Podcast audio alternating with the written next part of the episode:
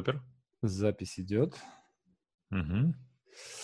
Окей, друзья, сегодня на нашей творческой кухне один из э, самых продвинутых э, экспертов э, в области продвижения на YouTube Эльдар Гузаиров. Эльдар, привет. Подборные аплодисменты, врываясь в вашу трансляцию. Да, да, да, Привет. да, да, да. Я, э, ну, я, наверное, имеет смысл сказать, что я проходил э, курс э, по системный YouTube, где э, Эльдар был один, одним из экспертов, одним из авторов курса, и это было на самом деле невероятно интересно и э, весьма-весьма контентно. Давайте э, под этим видео, сейчас в трансляции нет, но если вы смотрите запись, находится ссылка на YouTube-канал Эльдара, там много всяких прикольных и полезных ништяков. Эм, слушай, вот о чем мне хотелось с тобой поговорить. На самом деле, опять же, тоже там на этом тренинге, да, там было несколько разных подходов к продвижению, и есть такие вот две основных э, стратегии, да. Одна стратегия, которую используют скажем так, эксперты, у которых есть много денег, да, и у которых понятная модель монетизации. Это ввалить херову гору бабла, да, выстроить э, правильное, м, то есть настроить правильный таргет, mm-hmm. да, и э, выстроить такую воронку, при которой э, вваленные в рекламу деньги окупались бы и приносили бы прибыль. То есть, условно говоря, ты вваливаешь 100 тысяч, у тебя канал, э, на котором 2000 подписчиков, да, ты uh-huh. четко таргетированно как бы находишь свою аудиторию в Ютубе, пропускаешь их через свою воронку, и дальше ты их каким-то образом монетизируешь. Особенно если у тебя там большие те- чеки, то это все вполне работает. А, ну, так работает, например, акселератор. Uh-huh. Да, то есть а, куда бы ты ни зашел, откуда бы ты ни зашел а, в YouTube, да, тебе вот так вот постучит человек в экран и скажет, что ты прозябаешь в офисе, ну-ка давай-ка быстро беги открывать онлайн-школу. Да, вот. да. Ну, мне, честно говоря, не очень нравится этот путь, во-первых. Во-вторых, жалко денег. Вот.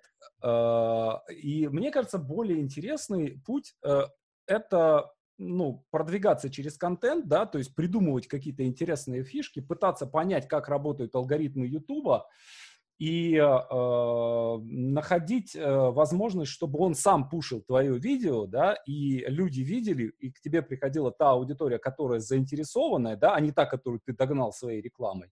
И дальше угу. ты с ней как-то взаимодействовал. Мне кажется, да, я с тобой согласен. Тут еще видишь, какой момент? Сейчас рынок инф инфобиза и образовательных продуктов таким образом устроен, что э, нету среднего класса, так сказать. То есть, например, да. у меня вот есть продукт э, месячный, несколько видов там для тех, кто запускает канал, и для тех, кто хочет прокачать действующий канал. Mm-hmm. Я заметил, на них упал спрос, и у многих людей появились э, сомнения, во-первых, что типа непонятно, что будет через месяц, зачем да. месяц учиться, а если на более длительный период, тем более непонятно. Поэтому либо рынку сейчас нужны экспресс-решения там за неделю, за два, за три дня какие-то, где они могут ощутить результат, либо это какие-то дорогие продукты для тех, у кого есть деньги и желание работать в долгу. Ну, то есть, скажем так. То есть вот, вот этот средний класс, он, так сказать, оборвался. еще оборвалась э, борьба, появилась борьба за каждый рубль, потому что, например, человек хочет освоить новую профессию, mm-hmm. а ему 100 человек предлагают освоить. Веб-дизайнер, там, креативщик и прочее. Поэтому здесь очень такая интересная ситуация. С одной стороны, вроде появилась большая возможность у людей, кто занимается образовательными курсами, вырасти в плане денег, но с другой стороны, конкуренция очень сильно э, требует, так сказать, рынок. Вообще мы в удивительное время живем, я каждый раз это убеждаюсь в этом.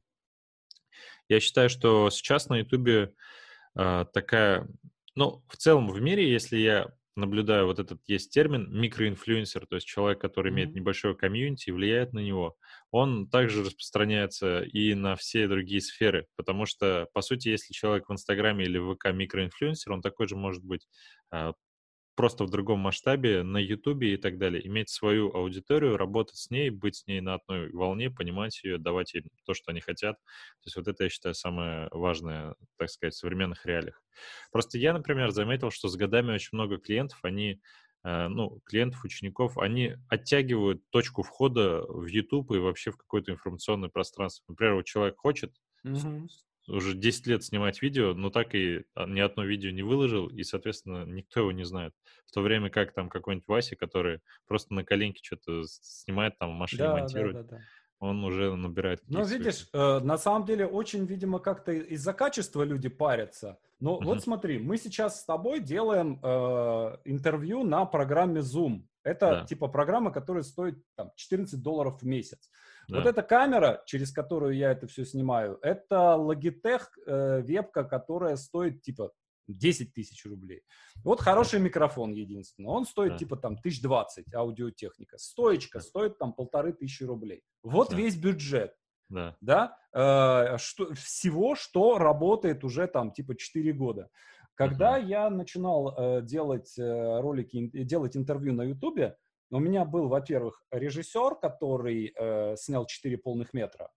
Да? Uh-huh. Э, у нас было три камеры, э, была студия оплачена, да, и э, плюс там мы платили еще там какие-то там сумасшедшие деньги за продвижение. То есть бюджет каждого ролика, он был типа там 50-70 тысяч в общей сложности. А вот. Просмотров, количество просмотров э, было примерно такое же, как сейчас. Mm-hmm. Да, то есть э, вот наша ниша, она не очень, не очень такая большая, да, творческие люди, писатели, сценаристы, да, э, если там тысяч пять-десять посмотрели, это как бы окей, я понимаю, что все мои посмотрели. И mm-hmm. при этом, э, что касается требований к качеству видео, да, э, никто не предъявляет требований к, э, к видео, снятому зумом.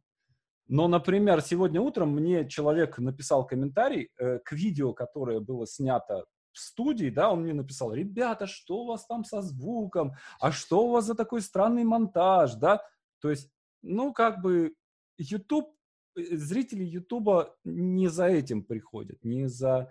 Э, они могут увидеть да. монтаж, свет и звук, и актерскую игру, они увидят там, по телевизору, а здесь нужно как бы непосредственное Многое зависит от того, кто ваш зритель, но мне кажется, почему-то вот те люди, которые тебя смотрят и читают, это всегда, ну, все равно аудитория плюс-минус старше 25 лет, это старше так. 30 там и так далее. Поэтому, если вы не работаете на подростков, то вот этот монтаж и съемка, она не так критична, потому что это более критично для аудитории, там, скажем, от 10 лет до 16, им очень важно, чтобы все было так современно, там, трендово, mm-hmm. движниково, mm-hmm. типа такого. Ну да. Uh, слушай, вот по поводу Ютуба, на самом деле я помню, uh, я входил, uh, была такая коучинговая группа у Андрея Парабелума, платиновая, и вот мы там общались, группа, ну, достаточно такие, достаточно продвинутые uh-huh. инфобизнесмены, да, такая высокого достаточно уровня тусовка, и вот где-то года четыре, даже, наверное, лет пять назад а, у нас была там целая встреча, посвящена, посвящена Ютубу, и мы все говорили о том, что, ребята, все, надо идти на Ютуб, все, давайте, надо делать на Ютуб, все, надо, надо качать Ютуб, там, и так далее, и так далее. Но на самом деле, по большому счету, мы не понимали, ни что надо делать э, с Ютубом, ни как его надо качать, да, и сейчас, оглядываясь назад, я думаю, блин, если бы я сейчас знал то, что, если бы я тогда знал то, что я знаю сейчас, я бы, ну, миллион у меня бы точно был. Uh-huh. но, блин, не знаешь же. Вот. А сейчас, мне кажется, что YouTube очень сильно изменился, и он сейчас, ну, не, не совсем такой, как, какой он был, там, скажем, даже два года назад, да, то есть э, одно время там стало больше появляться какого-то такого умного контента, да, uh-huh. но сейчас опять какая-то странная такая история, да, то есть я вижу, все больше вижу людей, у которых миллион подписчиков, и я хер знает, кто это, да. да, то есть, ну, непонятно кто, миллион подписчиков, непонятно какой контент, да, то есть заходишь в тренды и там видишь какой-то... Дичь сплошная, да. Вообще какой-то... Или это абсолютно какой-то э, там теория заговоров какая-то жуткая, страшная, да, там Путин, mm-hmm. не знаю, там... Рептилоид. Рептилоид, да. Э, или это там что-нибудь там залили лавой пол, и там что с этим произойдет, да, если ты там mm-hmm. не съешь 50 теннисных шариков. Меня похитил призрак, срочно смотреть 24 ну, часа в лесу ночую, да. Да, да, да, да, да, да, да. Вот. Э, как да. ты считаешь, э, что вообще, как, как сейчас ситуация вообще, как, как сейчас выглядит YouTube, что там сейчас происходит? Ты знаешь, я считаю, глобально за два года многое не поменялось. Просто, с одной стороны, происходит некое отупление даже более старшего поколения. Да. Я это и по себе замечаю, несмотря на то, что я как бы фильтрую контент и так далее. У меня все равно некие школьные подростковые приколы, которые я просто в силу интереса начинаю изучать, что это значит, там какие-нибудь фразы типа рофлы, кеки, кринж я начинаю понимать как бы уже в этой сторону. И я понимаю, что, в принципе, люди, которые сейчас идут в ногу со временем, они становятся некими людьми вне времени. То есть ты можешь потреблять контент там и для молодой аудитории, и для более старшей. Но мне кажется, сейчас э, весь YouTube движется в сторону атмосферности человека и того продукта, который он делает. И, соответственно, они больше идут за вот этой атмосферой и за ну вот, э, той пользой, либо тем интересом, который он дает. Вот если глобально разделить YouTube, 70% э, аудитории — это подростки-школьники, которым, в принципе, пофиг, что смотреть. Там призраки, лава, там взрывы, mm-hmm. пранки, вот вся вот эта дичь как бы идет туда. 30% это люди взрослые, которые приходят по интересам. От ним интересно про трактор. Например, у меня есть подписчик, у него канал «Будь не тракторист». Я его случайно увидел, он в комментариях часто довольно пишет, я зашел, думаю, что за канал. И у него ролик может называться МТЗ-70, э, проверка там двигателя на работоспособность. Я думаю, я бы в жизни такой ролик не открыл. И там, наверное, 170 тысяч просмотров. А там тысяч 50-70 просмотров. И самое удивительное, когда ты читаешь комментарии, ну там ролик реально 40 минут идет, и он там этот трактор что-то там крутит, вертит, там, знаешь. И я думаю, кому, блин, это может вообще в голову прийти? Ты заходишь у него на канале 100 с лишним тысяч подписчиков, каждое видео смотрит 30-50 50 тысяч человек. Ни оптимизации, ничего. На простую камеру, даже не на такую, вот у меня типа маленькая Sony, которая в хорошем качестве, она еще более проще снимает. У него там пауза может по 10 минут, он ничего не говорит, просто двигатель там работает, знаешь, вообще не парится, там ни сценарий, ничего. Ты открываешь комменты, читаешь, что люди пишут, и там чувак какой-нибудь пишет, о, это деревня Ермолина, я помню, я там в 93-м году проезжал. Вот. И просто многим мужичкам по кайфу находиться в этой атмосфере, то есть там деревни, там э, пчелки там кружатся, я не знаю, трактор работает, им по кайфу. Да. И, соответственно, они находят таких э, и людей, и каналы, где им приятно находиться. Э, и вроде я своим умом понимаю, что это типа непродуктивно, там, знаешь, вот эти все моменты, типа это неинтересно, как это можно смотреть. Но когда я вживую начал общаться с людьми, которые смотрят вот такие каналы подобные, они говорят, да ты чё, он там месяц назад там такую тему сделал, вот за это ему респект на всю жизнь, короче, только за это я его могу смотреть. То есть чувак там, допустим, что-то сделает, и он получает респект там на всю жизнь за какое-то действие свое. То есть мотивация аудитории очень интересна, да. Да.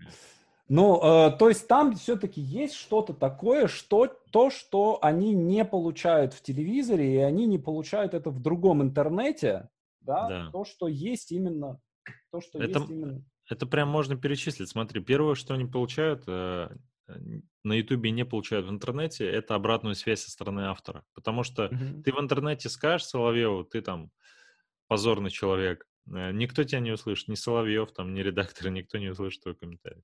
В Ютубе ты написал, и тебя тысячи человек поддержат, как бы еще отвечать будут, юмор. То есть ты, во-первых, тебя автор может увидеть, во-вторых, другие mm-hmm. люди, я не пофигу. Это первое. Второй момент, как ни крути, формат э, телевизора, он э, такой, знаешь, рассчитанный на тупого зрителя, и люди не могут, так сказать, против этого пойти, потому что условно, это уже так много лет живет, что все к этому привыкли. А на Ютубе, если человек начинает как в телеке общаться, то же самое в комментах первое, что ему сделать, это напишут, типа, чувак, э, проснись, там, ты не в телеке вещаешь, давай-ка попроще там сделай лицо или там попроще подачу сделай. Вот. И накидают ему, например, дизлайков, и его ролик там, похоже, в рекомендованный не пойдет. А, вот таких вот много нюансов. И, соответственно, у Ютуба, вот, ну, помимо общности, помимо комментариев, есть еще а, вот возможность, например, подписаться на канал, а, возможность а, добавлять сообщения в сообщество, там можно делать опросы разные и так далее. Поэтому YouTube в этом плане удивителен тем, что здесь, если чел пытается казаться не тем, кто он есть, и mm-hmm. такой вот он, скажем так, выбирает позицию показывать только одну сторону своей личности, ну, например, типа, знаешь, работаем на камеру, здравствуйте, друзья, там, давайте там то все, то, во-первых, аудитория либо молча уйдет от него, ну, понимая, что это очередной, как бы, странный чел, либо она ему об этом скажет, э, но так или иначе он не может э, надолго закрепиться. То есть есть ни одного нет человека в Ютубе, который бы вещал вот как, как будто на телеке или в какой-то вот такой вот ограниченной модели, не являясь интересной личностью, условно, человек не может на Ютубе быть знаменитым или востребованным вообще. Потому что по-любому... Слушай, здесь есть интересная такая штука. Вот я смотрю, как бы, не знаю, не очень хочется фамилию называть, хотя это Рыбаков. А, назовем его Иванов. Вот есть такой чувак, Иванов. А, короче, э, миллиардер. Да. Очень крутой чувак, реально очень крутой. Я читал его книгу, она прям реально крутая. Мы знакомы с ним.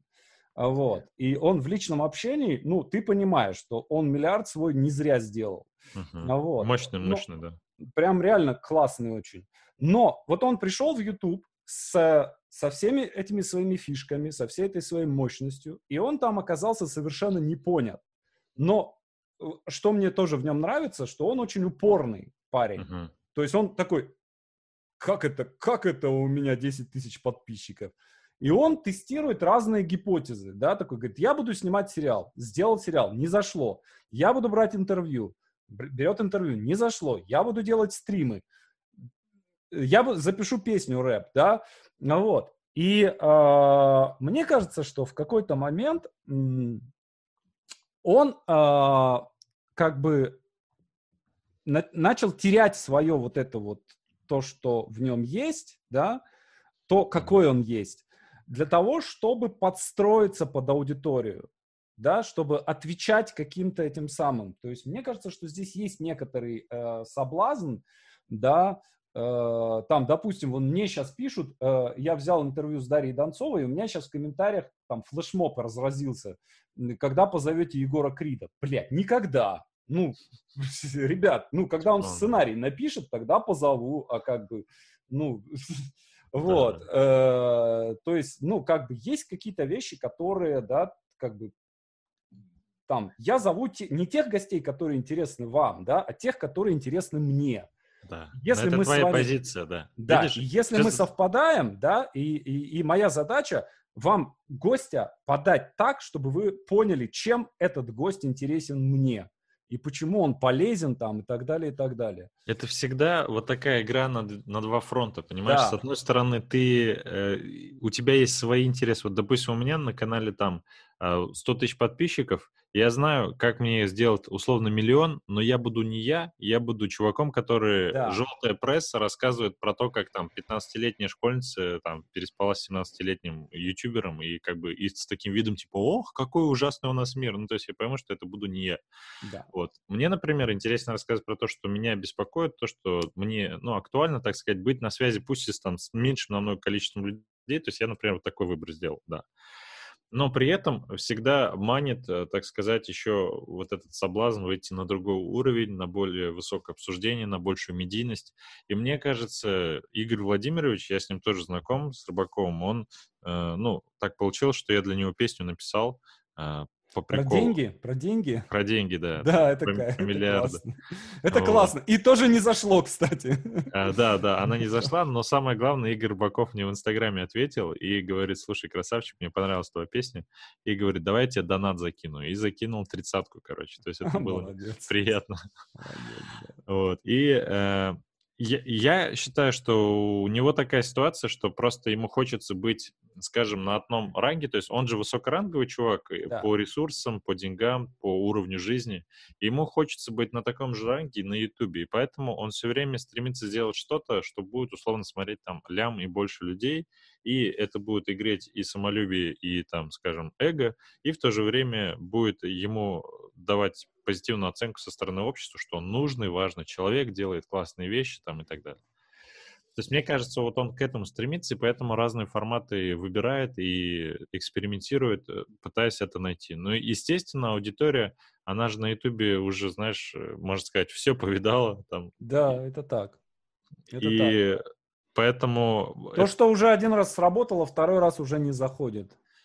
Да, такой есть момент. Еще плюс, когда человек меняет часто форматы, они тоже, люди это чувствуют, почему он там то так, то это, почему нет типа единого этого самого какого-то курса, направления. И, естественно, возникает некий скепсис, и э, не, не получается. Потому что вот я недавно вот даже с одним своим клиентом общался, он мне говорит, вот как ты считаешь, что самое главное на Ютубе? Вот это, я говорю, очень хороший вопрос, потому что если так посмотреть, есть 100 факторов, которые влияют на популярность и продвижение. Но вот есть еще один фактор, про который мало, ну, два фактора, про которые мало кто говорит из тех, кто не в теме. Первый фактор — это рандом, случайность. Вот ты, например, mm-hmm. живешь сейчас в Нью-Йорке или во Франции, если ты начнешь сейчас вести канал о том, как обстоят дела с эпидемией самоизоляцией в этой стране, у тебя гарантированно попрут просмотры просто да. случайное совпадение факторов, например. Это первое, рандом. А, и второй э, момент — это химия. Химия между тобой и а, аудиторией. Если вот эта химия правильная, и здесь невозможно угадать. Ты можешь предполагать, но ты не сможешь угадать. А, потому что кто-то может сказать, надо быть веселым. А если у человека по сути, нутро, оно очень серьезное и такое целостное, и он вообще ни, ни капельки не юморист. Как он может быть веселым? Другой скажет, надо быть серьезным. А если вот я по жизни очень легкий такой веселый чувак, э, это будет не мое, скажем так, я не буду, естественно, в этом выглядеть. И так далее. То есть должна быть некая химия, когда человек является сам собой, но при этом в таком ресурсном хорошем состоянии находится, и аудитория принимает его таким, какой он есть, и типа говорит, ты прикольный, ты классный, я хочу с тобой дальше двигаться. Вот я считаю, такая химия должна быть. Да, да. Слушай, ну, мне кажется, что здесь еще есть э, такая, такое какое-то, как сказать, такие какие-то остатки такого представления о том, что это примерно то же самое, что телевизор. А на самом деле это совершенно не так, да. Почему? Потому что когда ты смотришь что-то в телевизоре, я работал на телевидении и, э, и в экране работал, на, uh-huh. на экране телевидения. И я знаю, там, у меня до сих пор там идет сейчас э, э, короткая рубрика «Коучинг» на телеканале «Пятница». Одноминутный uh-huh. коучинг. Вот. И э, когда люди смотрят в телевизоре, видят какого-то чувака, который что-то рассказывает, это одна история. Для них это позиция авторитета да, то есть, когда Соловьев с телевизора что-то рассказывает, да, какой бы херь он ни нес, это все равно позиция, мы понимаем, что это министерство, Соловьев это министерство, uh-huh. да, такое там, вполне, вполне себе официальное. А вот, когда Познер с телевизора с гостем с каким-то общаемся, мы общается, мы понимаем, что это он этого гостя тем самым, да, поднимает на какой-то там недосягаемый статус, и это всегда там человек какого-то там невероятного уровня. Mm-hmm. Вот. А когда идет общение в интернете, это вот чувак из соседнего аккаунта разговаривает с чуваком из другого соседнего аккаунта. Да. Да, то есть мы, э, когда вот мы с тобой общаемся, да, это, э, э, ну, как бы мы на расстоянии вытянутой руки. Да. да. То есть нам можно сказать что-нибудь типа там, чувак, ты задолбал своими футболками, или там, ты да. когда побреешься, или там еще что-нибудь, ты гонишь какую-нибудь пургу, а вот. И это как бы нормально, и оно, эта позиция совершенно другая, да, она не сверху, а она как бы рядом. Согласен, согласен. Вот мне кажется, мне кажется, вот это вот. Э, Плюс, э, видишь, люди многие за столько лет, я сейчас скажу про старшее поколение, скажем, 50 плюс, 60 плюс, они устали настолько от... Они же понимают, как многие интуитивно, я считаю, вот последние лет 10 начинают э, какие-то процессы и вещи понимать. А, вот mm-hmm. я считаю, старшее поколение тоже интуитивно понимает, что вот эти все условные эксперты на телевидении, они, э, ну, такие вот, так себе эксперты, скажем так, что все yeah. не так, как они говорят, и все не так серьезно, как они пытаются передать. Ну, что все это профанация. И у них, э, соответственно, есть чувство голода по чему-то настоящему, по чему-то естественному, по чему-то близкому, скажем так. И они это чувство голода утоляют в том числе в Ютубе. Потому что вот условно мы с тобой сейчас общаемся, ты там, я могу про бороду пошутить, ты что-нибудь про рубашку и так далее. Это вот то самое настоящее, что невозможно при Познере или там при, ну, да. ну, при Урганте, например, возможно, но в других во всех форматах нет. То есть этого ну, просто нет. Да, абсолютно. Угу. Хорошо. Ну, давай э, мы все-таки, может быть, немножечко поговорим о том, как э, вот человек, человек приходит сегодня на YouTube да, mm-hmm. допустим, там, у меня уже каналу там, типа, вот тоже, ты знаешь, кстати говоря, я э, пробовал разные форматы, я пробовал короткие видео, пробовал э, трансляции, пробовал э, там интервью в студии, пробовал коучинги, тоже мы в студии писали. Вот. И в конце концов, в какой-то момент я понял, что наибольший кайф я получаю, когда я треплюсь в зуме с mm. кем-то на какую-то тему, да, это даже не всегда интервью, да, в котором там идет просто я задал вопрос, кто-то ответил, да, то есть это какой-то такой свободный достаточно обмен мнениями, да, mm-hmm. то есть это такой подкаст, mm-hmm. вот, и э, когда я вдруг это понял, э, я как будто, ты знаешь, вот вот просто напряжение спало и ушло сразу же, да, то есть у меня там типа 40 тысяч подписчиков, я по этому поводу дико комплексовал, вот. Э, у меня там не так много просмотров, 5 тысяч, 10 тысяч, да. Опять же, все это абсолютно ушло, какое-то какое напряжение по этому поводу, да, я делаю то, что мне нравится, да, ко мне приходят люди и смотрят это те, которые мне нравятся, да, я приглашаю экспертов тех, с, с кем мне интересно общаться. Ну, вот. И, э, и это именно YouTube дает эту возможность. Facebook не дает такой возможности, Instagram не дает такой возможности. А самое главное, что в отличие от, и, кстати говоря, в отличие от телевидения, YouTube, он работает примерно как книга. В том смысле, что ты в Инстаграме написал пост, да, сейчас uh-huh. все, де- многие делают выбор в пользу Инстаграма, потому что, ну, там миллион подписчиков сделать, ну, ты миллион вложи в гивы, да, uh-huh. и у тебя через три месяца будет миллион подписчиков, да, то есть их, их надо будет поддерживать, они будут отписываться, да, но ты там как бы вполне... Я их называю легко... миллион глупых детей. Да-да-да-да-да, вполне себе миллион, миллион живых подписчиков, не ботов, да, ты себе можешь накрутить там за, за миллион рублей. Uh, но смысла в этом нет никакого, потому что это как миллион в монополии, да, то есть, ну, как uh-huh. бы это не, не, не, не это самое. Потому что ты написал пост, и он и ушел в никуда. Написал пост, и он ушел в никуда. А в Ютубе ты записал ролик, и если он э, попадает в, какие-то Алгоритм. ожидания э, людей, да, mm. а, вот у меня есть, да, и, э, кстати, вот интересно, э, ты тоже про это говорил, кстати говоря, на тренинге, да, то, что у тебя начинает появляться несколько роликов, которые становятся такими кормильцами. Да, да. да? У меня это э, ролик э, интервью с Купатовым, uh-huh. ролик э, про Юлию Началову, на смерть Началовой. Причем это абсолютно не хайповый ролик, а такой, как бы, нормальный такой, коучинговый. И ролик, ролик «Как быстро выплатить кредит». Вот три mm. ролика. А, когда бы я не зашел в статистику, я вижу, что в течение часа каждый из этих роликов, типа там, 20-30 человек посмотрело. Mm-hmm. То есть они Какой? постоянно их люди смотрят. И вот ты можешь э, создать что-то, что станет вечным. Да. Да, то есть когда Парфенов делал свои программы на канале НТВ, и его смотрела вся страна, никто не пересматривал его программы. Uh-huh. Да, их можно было купить на видеокассетах, но никто этого не делал. Как только он стал делать Парфенон в Ютубе, это совершенно другая история. Это вечное. Это ролик, он навсегда, да, ты в любое да. время, через год можешь зайти и посмотреть. Я иногда смотрю ролики, там, снятые кем-то там 7 лет назад. Да. Например, да. И это очень круто, то, что... А знаешь еще что круто? Вот я, например, 10 лет э, снимаю уже видео, я недавно это осознал, это реально очень много. Да. Я считал даже, сколько я роликов записал, свыше тысячи роликов. И ты можешь увидеть свое персональное развитие, себя как личности, снятые год назад, два, три года назад и так далее. Убеждения какие-то там, да. заморочки, не заморочки. Это очень интересно. И, по сути, ты можешь эти ролики показать своим детям, родственникам, они могут это посмотреть и увидеть тебя вживую, каким ты был в этот период времени. Это же очень интересно. Охрененно, да, да. Я да. тоже иногда об этом думаю, о том, что вот вот я еще там без бороды там, типа, там, mm-hmm. хожу, да, вот э, там, это, там, дети мои могут это увидеть, это yeah. очень классно. Круто. Окей, хорошо. Вот человек в наше время приходит на YouTube. Какой, что бы ты, как, какие-то, может быть, советы, да. рекомендации?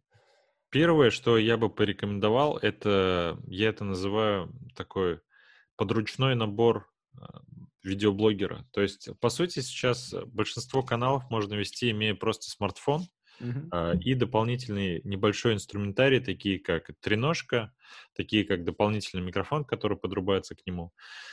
А, почему я в этом уверен? Потому что я видел уже как минимум несколько сотен каналов, которые, имея только инструментарий там мобильной техники, смартфон плюс какое-то доп. оборудование, они делают неплохой контент а, по качеству, но при этом очень востребованный по своей составляющей, по своей сути.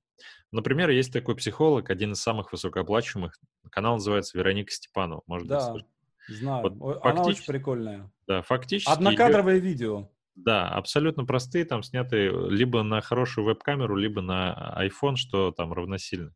И в кадре никакой динамики не происходит. Она просто сидит и просто рассказывает, почему, допустим, там мужчина может изменять, или почему там дети не слушаются и так далее. Но я когда ей писал полгода назад, у нее консультация стоила 90 тысяч рублей часовая. Охренеть. Это как бы очень приличный прайс, там даже по меркам там, американского рынка и так далее. Вот. И я уверен, у нее люди берут. Почему? Потому что, во-первых, у нее 900 там с чем-то тысяч, по-моему, подписчиков в Ютубе, и, соответственно, много из них в Инстаграме за ней следят. Во-вторых, у нее а, на каждом ролике больше 100 тысяч просмотров. В-третьих, она благодаря своей позиции высокой такой медийности, она затрагивает слои, а, обеспеченные слои населения. Это по сути дела, стратегия трансформатора. То есть, когда ты, тебя многие знают, и когда ты делаешь контент для взрослых людей, качественно хороший, востребованный, а, ты э, притягиваешь 1-2% очень состоятельных людей, которые тебе э, могут у тебя либо купить рекламу, либо воспользоваться твоими high-level там прайсами, высокими услугами. Потому что 90-95% аудитории у нее ничего не купит, а 1-2% купит консультации, и тем самым она это окупает. То есть она работает вот на них. Поэтому в первую очередь я бы порекомендовал начинающему блогеру это заморочиться с таким вот базовым комплектом. Можно снимать на смартфон, либо можно использовать вот такую маленькую камеру, называется Sony AS300, либо есть такая еще 3000. Она стоит от 20 там, тысяч до 30 тысяч рублей. Чем хороша? Тем, что у нее очень высокое качество картинки, есть стереомикрофон, и можно также дополнительно подрубать.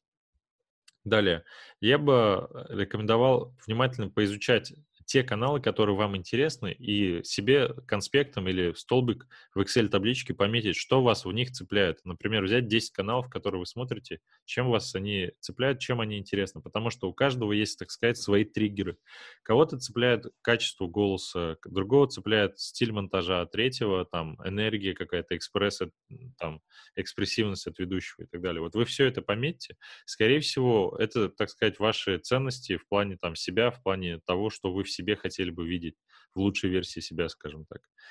Вот эти моменты пометить и, соответственно, э, выделить то, что тот формат, который вам больше всего понравился. Обратите внимание на такой момент, что если вы на начальном этапе сразу хотите снять что-то сложное, например, с квадрокоптерами, с двумя камерами и так далее, скорее всего, лучше от этого формата отказаться, потому что первый опыт, он чаще всего неудачный, в том числе и на YouTube. И всегда на YouTube есть такой таймлаг, ожидание где-то в полгода, когда у вас э, все завертится, ваши ролики начнут смотреть, и, соответственно, процесс ускорится.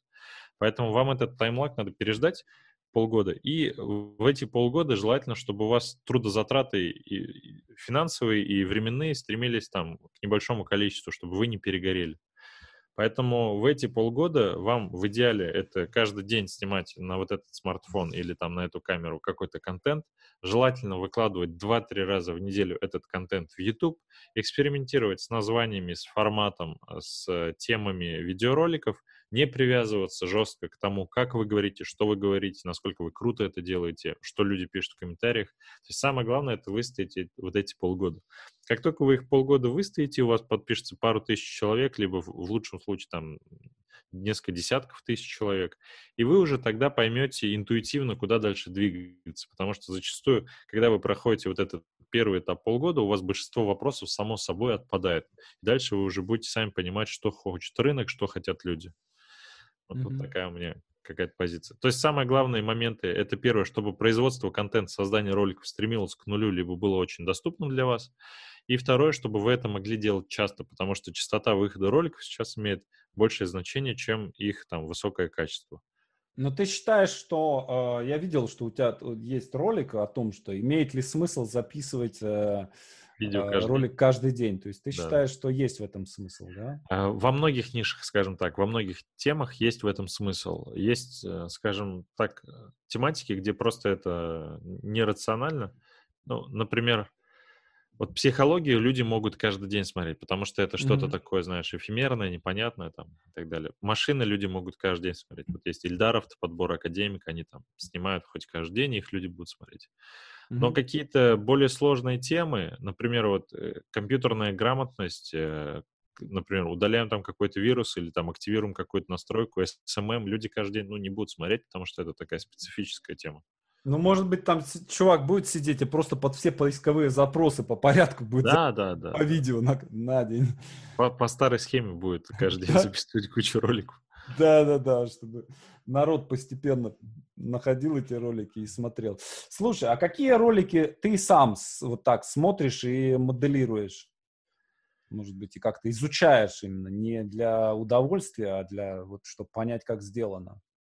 Ну, ты знаешь, вот я сейчас такой формат, я честно не могу найти первоисточник, кто это его придумал. Это формат э, называется видеоистории. Мне интересен, нравится, как он выглядит.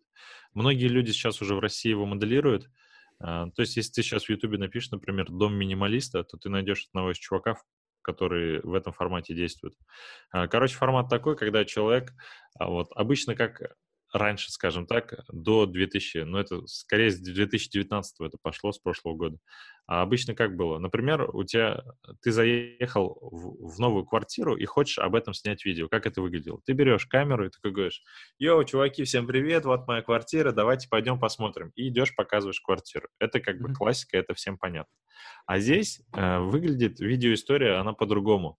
Э, здесь уже подрубается аудиодизайн, и, э, например, начинается ролик с э, главной комнаты в, в твоей квартире, и ты за кадром голосом говоришь, это место идеально во всем.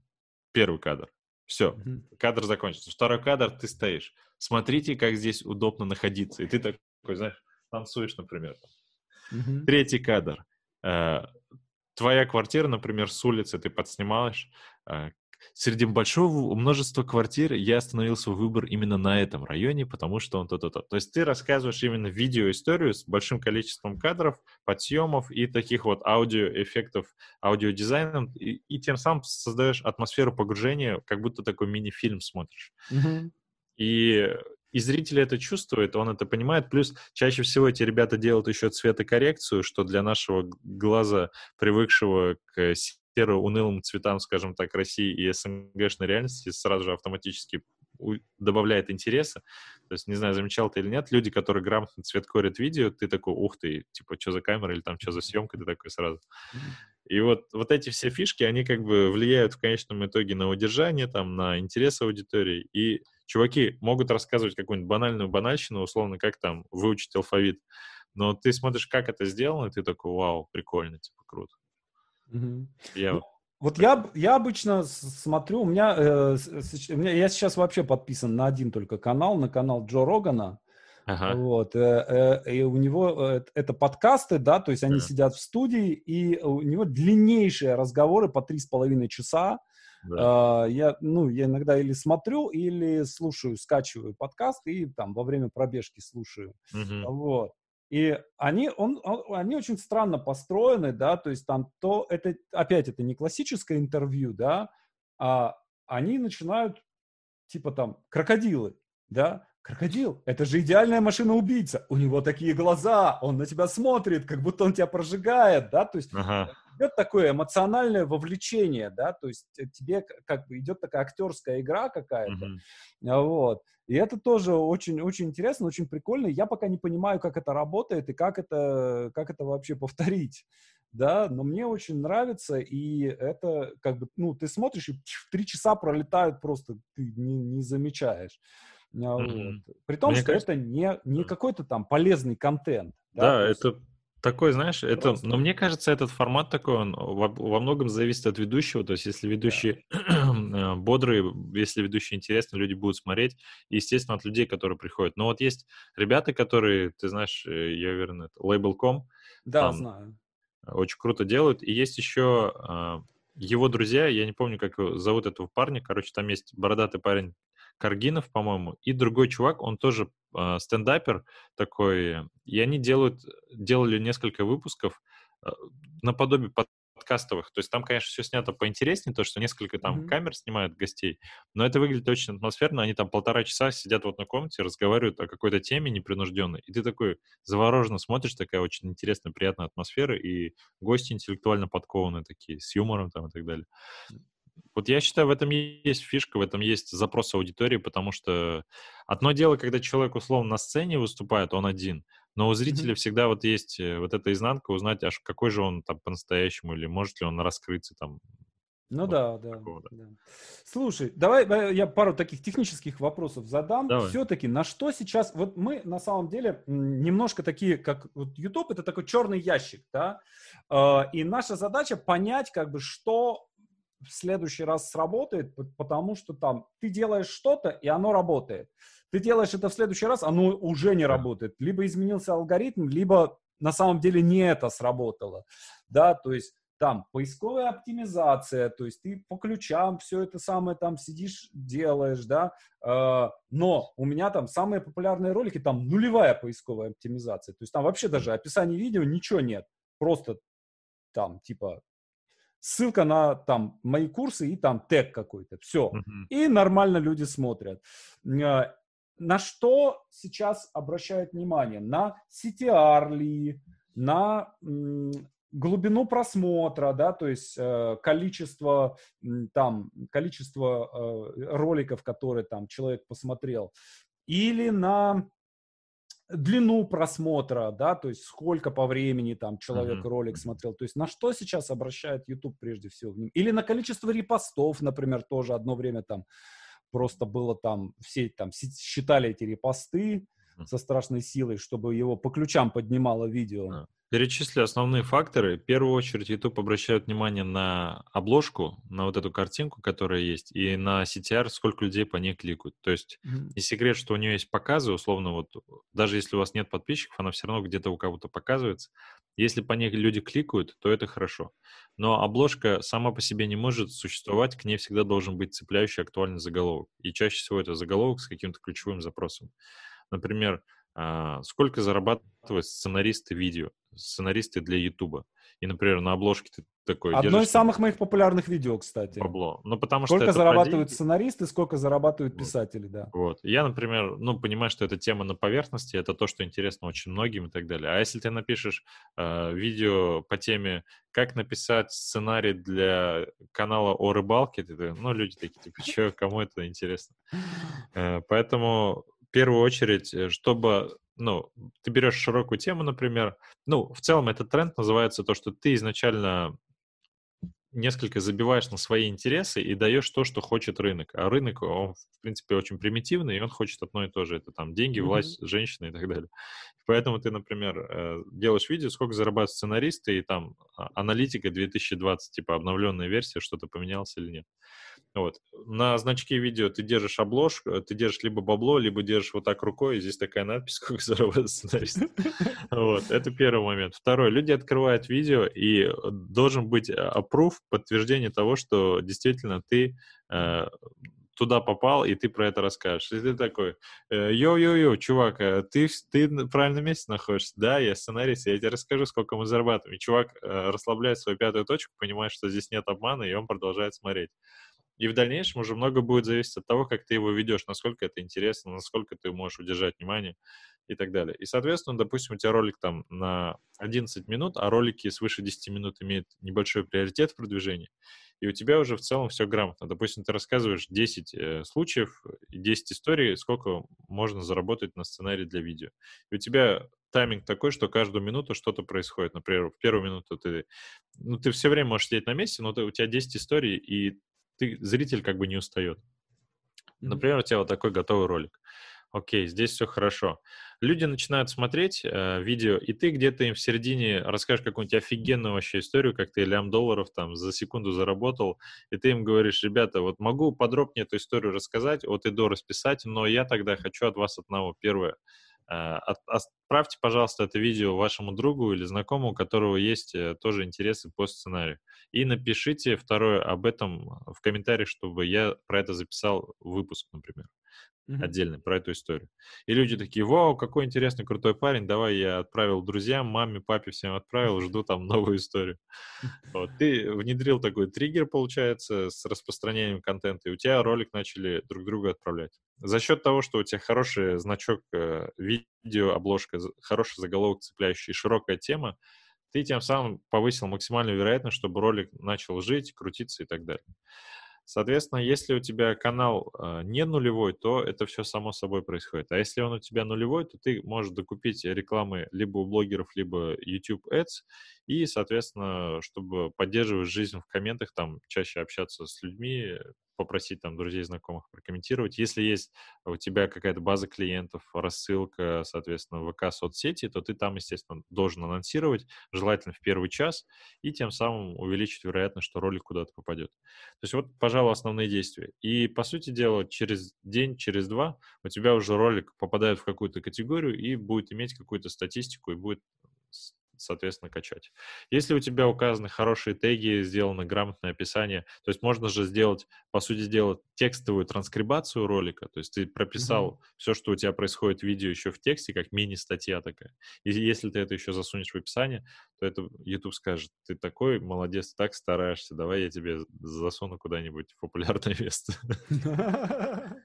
Слушай, ну вот смотри, у меня сейчас, э, сейчас скажу просто, какие у меня там примерно цифры, да, то есть у меня средний CTR 2,1, Mm.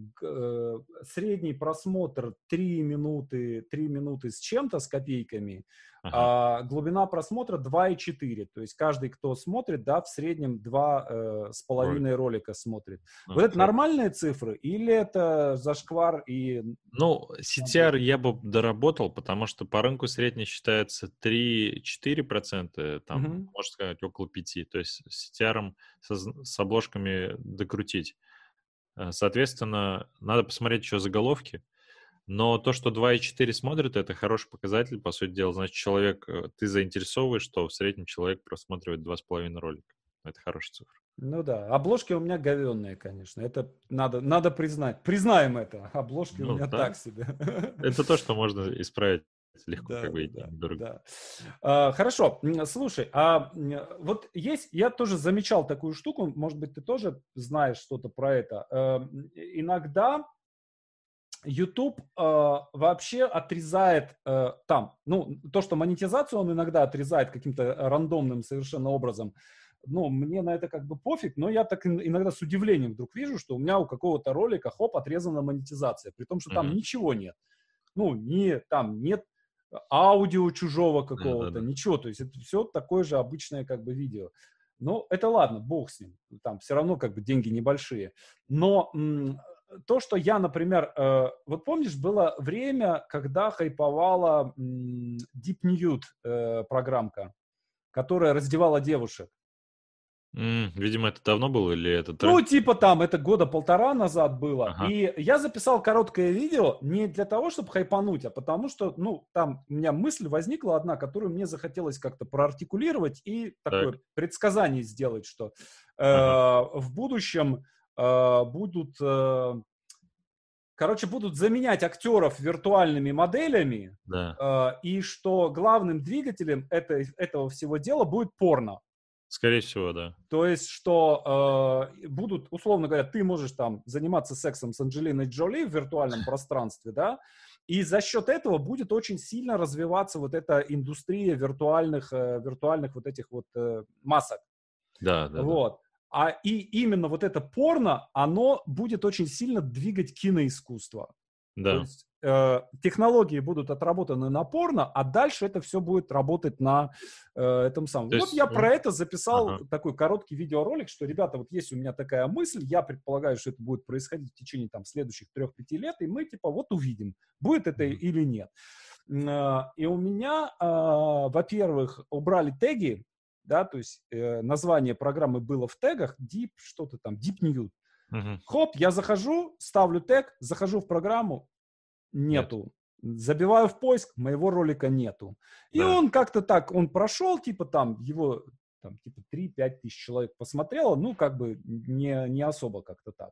Uh-huh. Вот. А, то есть YouTube за что-то решил, видимо, что дофига вас тут хайпуется на этом, на Deep Nude, да, голых uh-huh. девок там показывает, короче, давайте-ка мы вас всех минусанем. Вот у меня такое uh-huh. ощущение, что они прям реально просто... А это, это повсеместно встречается. То есть то же самое, я тебе могу сказать, что я как-то записывал ролик про а что-то с политикой там было. Притом я не на основной канал записывал, а на... Там у меня есть канал для экспериментов.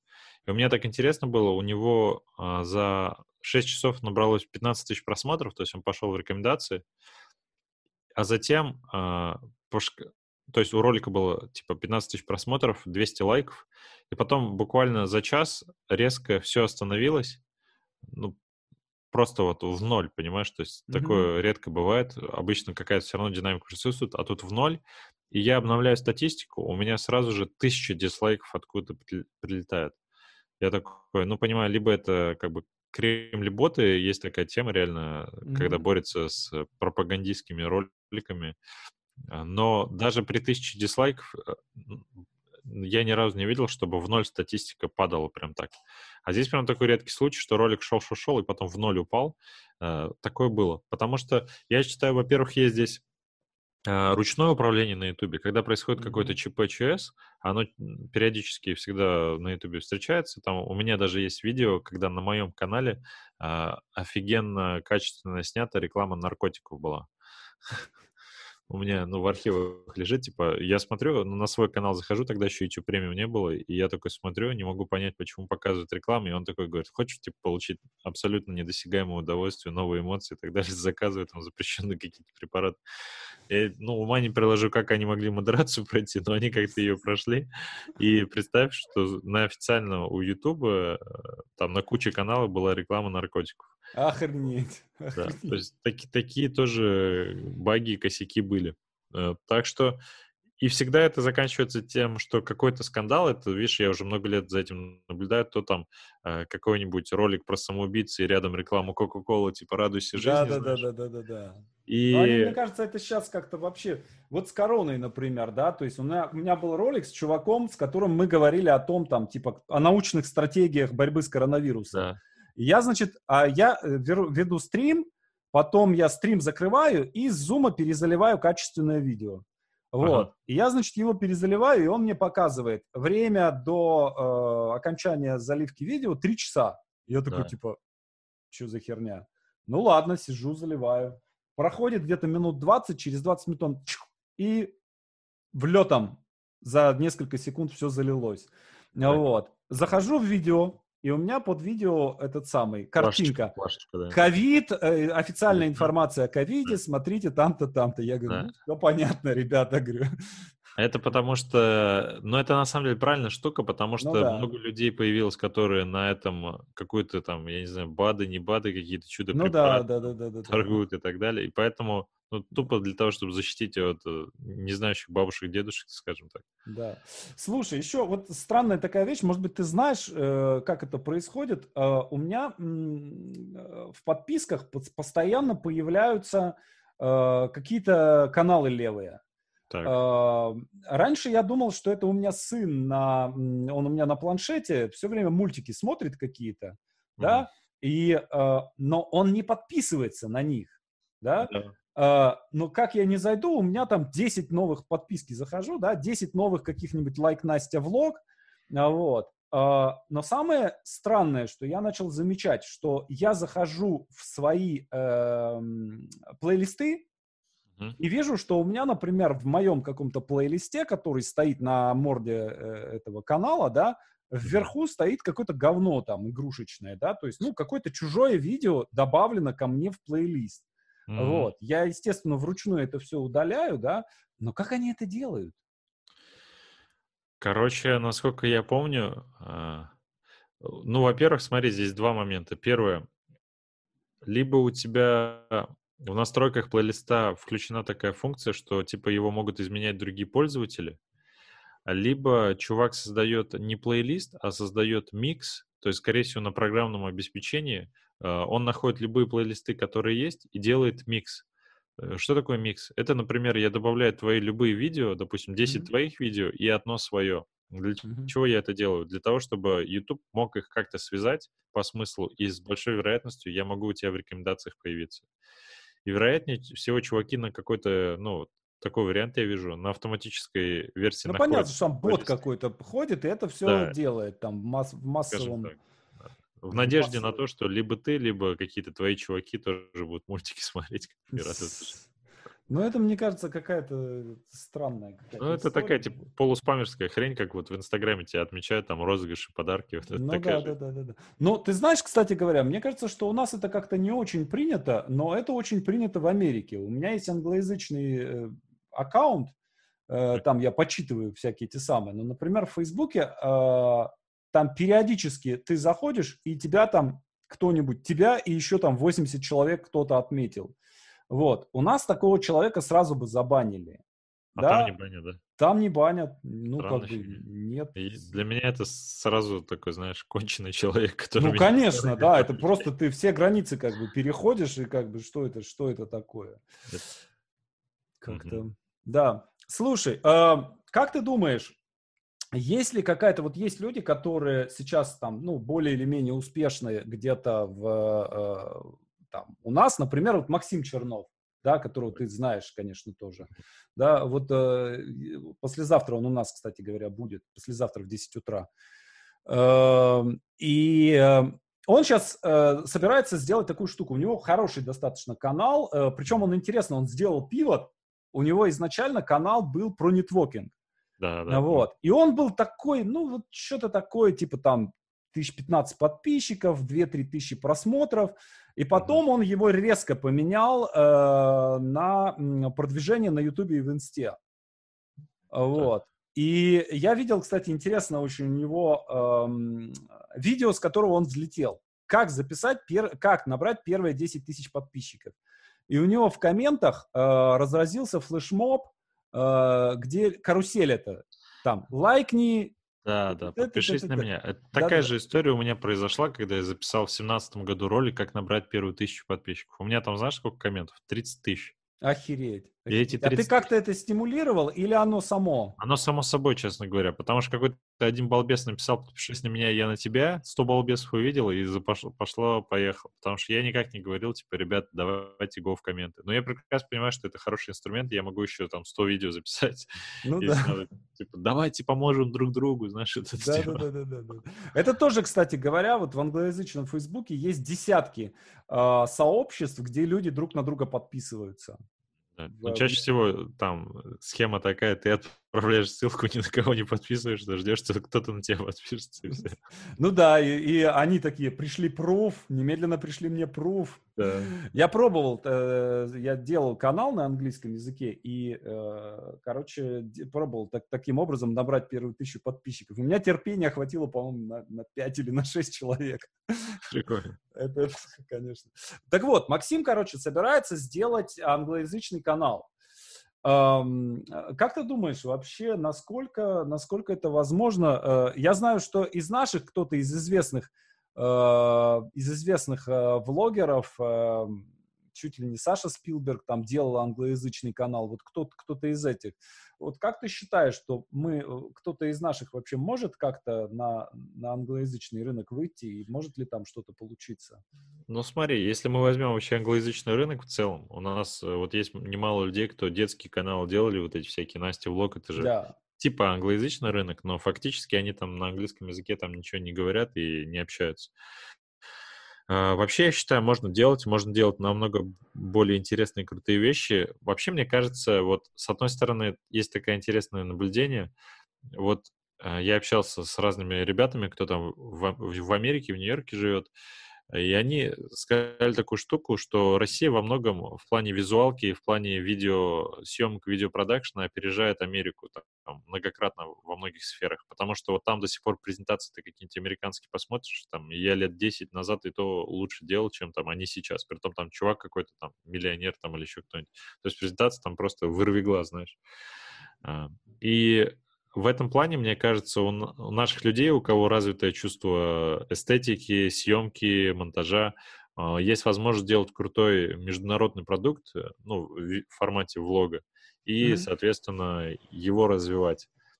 Мне кажется, есть очень много, ну, вот, во всяком случае, э, вот точных в памяти нету таких названий каналов, но если поковыряться, можно найти с десяток каналов, которые именно на англоязычном а, рынке хорошо себя показали, то есть это такие нишевые каналы с аудиторией там от 50 до нескольких сотен тысяч подписчиков, и которых стабильно смотрят тысячи там от 10 тысяч до там 100 тысяч может. Mm-hmm. То есть есть такие примеры.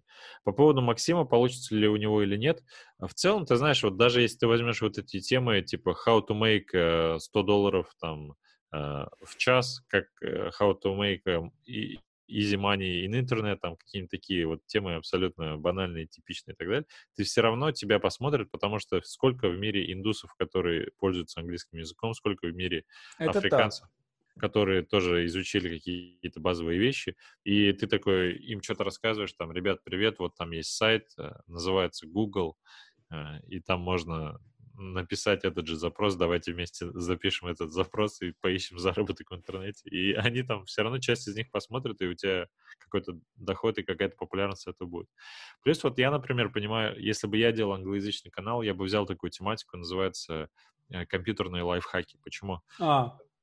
Потому что она очень простая. А, ты, в принципе, можешь либо текст э, написать, э, либо, ну, соответственно, сходу, если разговор на английский хороший, наговорить. Ну, например, э, как э, сохранить ролик в высоком качестве там в программе Sony Vegas какой-нибудь. И там, потому что очень много людей каждый день э, сталкиваются с какими-то типичными проблемами, типа разблокировка экрана там или еще что-нибудь. И ты записываешь таких, условно, 100 лайфхаков, и у тебя там 5 или 10 выстрелят, и какие, какую-то подписоту индусов, там, французов, еще кого-то дадут. Да, да. Ну, вот, кстати говоря, да, вот у меня, у меня Xiaomi, вот эта мышь. Я, короче, да. ее никак не мог под, подключить. И я нашел видео, в котором рассказывается, что вот оказывается, нигде ни в какой инструкции это напи- не написано, а вот там на каком-то пятом шаге при подключении нужно там нажать какую-то галочку, и только после этого она подключится. Mm-hmm. Вот. И там типа там 50 тысяч просмотров этого видео, и в да. комментариях там, вот, я вообще выкинул эту мышь, блин, потому что никак не мог подключить ее там, блин. Да. Вот. Это да, это, конечно, То есть у нас вот есть такие ситуации, которые вот ты с ней столкнешься раз в жизни. Да, да. Но таких людей, допустим, может быть миллион или там сто тысяч. Да, и вот одна короткая инструкция по очень ультра маленькой проблеме, она выводит ролик либо в топ, либо там в рекомендации, и ты собираешь трафик. Да, очень прикольно. Хорошо. Ну, огромное тебе спасибо. Мне кажется, что мы очень интересно и очень-очень полезно э, поговорили. А, давай какой-нибудь э, напоследок, какой-нибудь... Ну, советов ты уже много дал, и все они прям, мне кажется, огонь. Да, какое-нибудь ага. пожелание человеку, который собирается в 2020 году сделать ролик и стать номером один на Ютубе. Да, мне кажется, очень простое пожелание. Это э, вот разбудить в себе детский интерес и экспериментировать.